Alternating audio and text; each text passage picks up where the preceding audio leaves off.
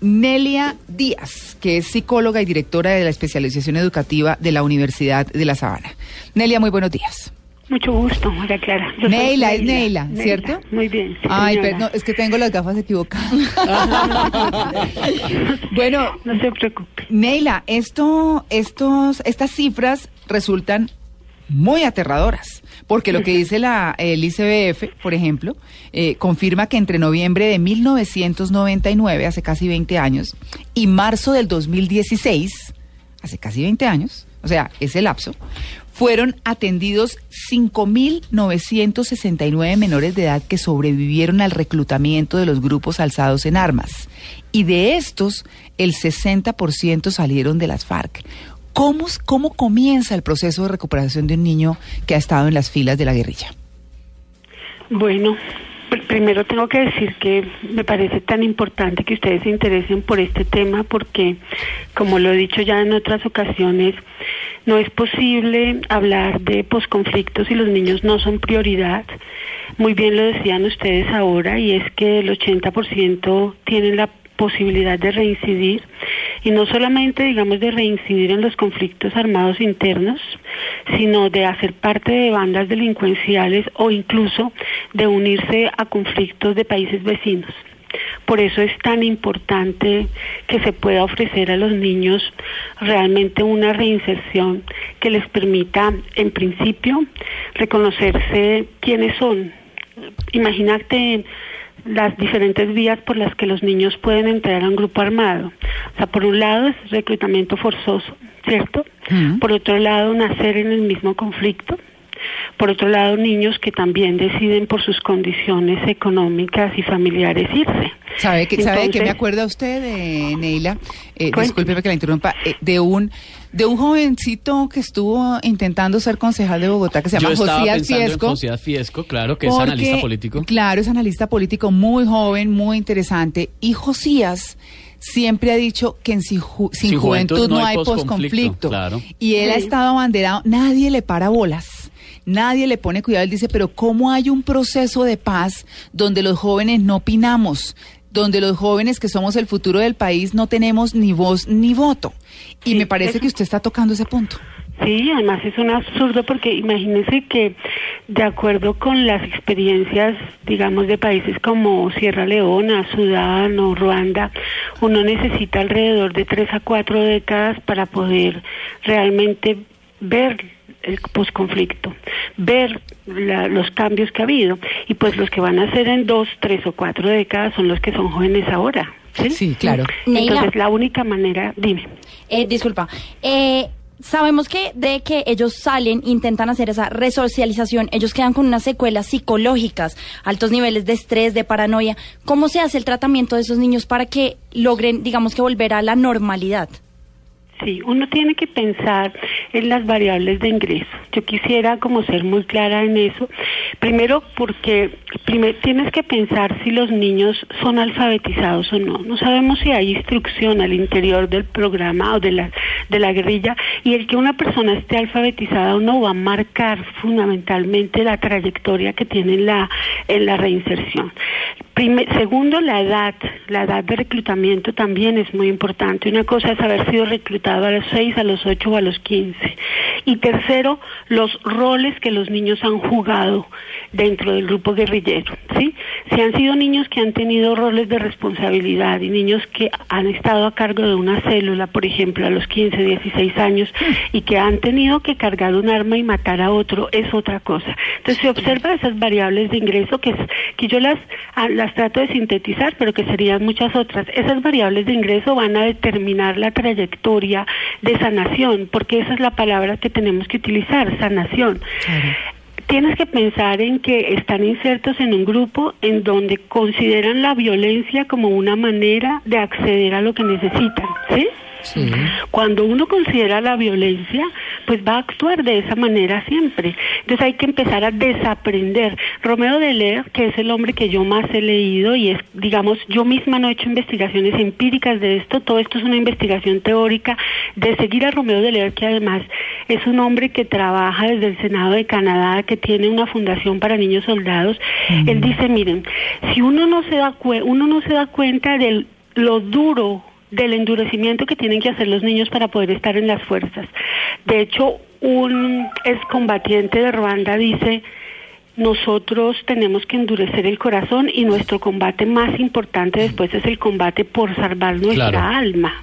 Eh, Entonces, si ves esas variables, solo para terminar la idea, si ves esas tres variables que son alfabetizados o no, edad de ingreso y roles que jugaron, esas tres variables van a determinar las trayectorias de sanación y de reinserción. ¿La repite, Eneila, la repite, por favor?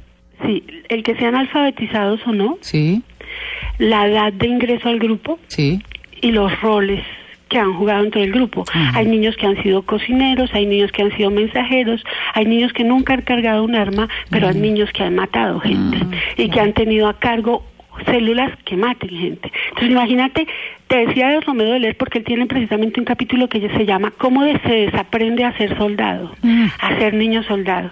Y es, es un, es un duro trabajo, pero hay una enorme posibilidad y es la posibilidad plástica del cerebro de los niños y la enorme resiliencia que tienen los niños, que eso es lo que nos va a permitir trabajar. Ay, eso les quería yo hablar de la resiliencia, porque creo que no hay nada más importante en el posconflicto que esperamos que llegue eh, que la que la reconciliación y la resiliencia. De eso le quería hablar, pero no, ya usted lo dijo. Que además es muy importante porque decíamos, Neil, hace un momento una cifra que es delicadísima. 80% puede ser la tasa de reinserción de estos niños si el proceso no es llevado adecuadamente. ¿Cómo hacemos para evitar eso? tanto quienes tienen que trabajar directamente con los niños que van a salir de este conflicto armado, como la sociedad civil, cómo aportamos nosotros también. Sí, hay que trabajar como los tres frentes. En principio al individuo que estuvo vinculado al conflicto, este individuo debe pasar por un proceso de de reconciliación. Son tres seres, es perdón, reconciliación y readaptación, ¿sí? Porque Porque resulta que hay que trabajar con el otro para que reconozca sus intereses, sus inteligencias, sus valores, para que sepa quién quién es, porque están insertos a un grupo y un grupo es un colectivo y el colectivo no les permite reconocer quiénes son como individuos. Imagínate que hayan perdido, por ejemplo, ocho años de su vida, desde los ocho hasta los quince años, desde los ocho hasta los dieciséis años, que hayan estado esos ocho años inmersos en valores de violencia y que ayudarlos a sacar. Entonces, reconciliarse implica reconciliarse con uno mismo implica reconocer quién soy, cuáles son mis valores y para qué sirvo. Y quiero que pienses en lo siguiente. Si un niño llega de 15 años, porque dicen los, los de las FARC que nos los van a dar entre 15 y 18 años, un niño de 15 años iletrado, Mm. no puede entrar directamente a ser parte de un colegio de sistema normal, porque tiene intereses diferentes, porque ha tenido responsabilidades diferentes. la socialización las trayectorias tienen que ser diferenciales. Bueno, entonces por un lado el individuo, mm. por el otro lado la sociedad. Y la sociedad, ¿quiénes? Los pares inicialmente. Mm. Lo dijiste muy bien ahora y es que sin juventud no hay posconflicto, como lo dice Josías. Fiasco, sí. Mm, resulta que los, los que van a acompañar a estos niños que entran a la sociedad tendrán que entender también ese proceso tendrán incluso que entenderlos como víctimas de un proceso violento y es son los compañeros los que se van a sentar ahí, los que van a estar en escena, los que van a ocupar espacios en laborales iguales. Entonces, esta otra gente, toda esta otra gente con la que también van a compartir, va a tender va a tener también que bajar sus barreras y, aprender a entender al otro tema de este conflicto. Y además, para ponerlo en de tipos de edades, pues estamos todos los grandes, los padres, las madres, los profesores, que debemos entender que la reinserción es un, es un acto de amor. Eso no es, y perdónenme si eso les puede sonar un poco a palabrería, pero es un acto de amor porque es un acto de perdón. Neila, bueno, y, puntualmente, digo, pues dicho en, en, términos sencillos para nosotros, los, los, los ciudadanos del común, que de qué manera podemos nosotros aportar a esa reinserción, a esa sanación mental que supuestamente eso es lo que se está buscando con estos, con esta nueva, eh, digamos que comunidad de, de, niños, de muchachos, eh, ¿cómo aportamos nosotros? O sea, ¿qué, qué, ¿Qué hacemos? Eh, eh, en términos puntuales, ¿qué hacemos para aportar o para contribuir también a esa resocialización de esa, de esa nueva generación, ¿no? Porque además, porque no, que creo, y no, y no solo con, digamos, con los, con estos adolescentes, sino con los más chiquitines, con los que ya vienen, cómo, de qué manera nosotros aportamos o contribuimos ahí. Yo creo que la palabra es aceptación inicialmente.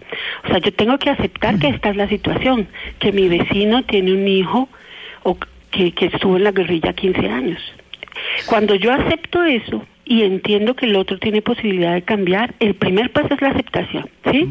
Y después, pues rompa las barreras, rompa las barreras mentales y haga que el otro realmente interactúe con usted y haga parte de la vida civil normal. Y se toca el tema, con, o sea, se puede tocar el tema con ellos, es, es, es saludable eh, tocar el tema o, es mejor evitarlo en ese caso. No, eh, yo creo que es increíblemente saludable como todo en, lo psicológico de los seres humanos. Mm. Es increíblemente saludable hablar porque la palabra es sanadora también. Imagínate que hace poco tuvimos la gran fortuna de tener una reunión aquí en la Universidad de La Sabana con dos personas reinsertadas, mm. una un joven muy joven que estaba en las guerrillas urbanas desde que tenía 16 años y ahora tiene 24, y un hombre, discúlpenme a ellos porque no recuerdo sus nombres, que había estado alrededor de 25 años en uno de los frentes de las FARC.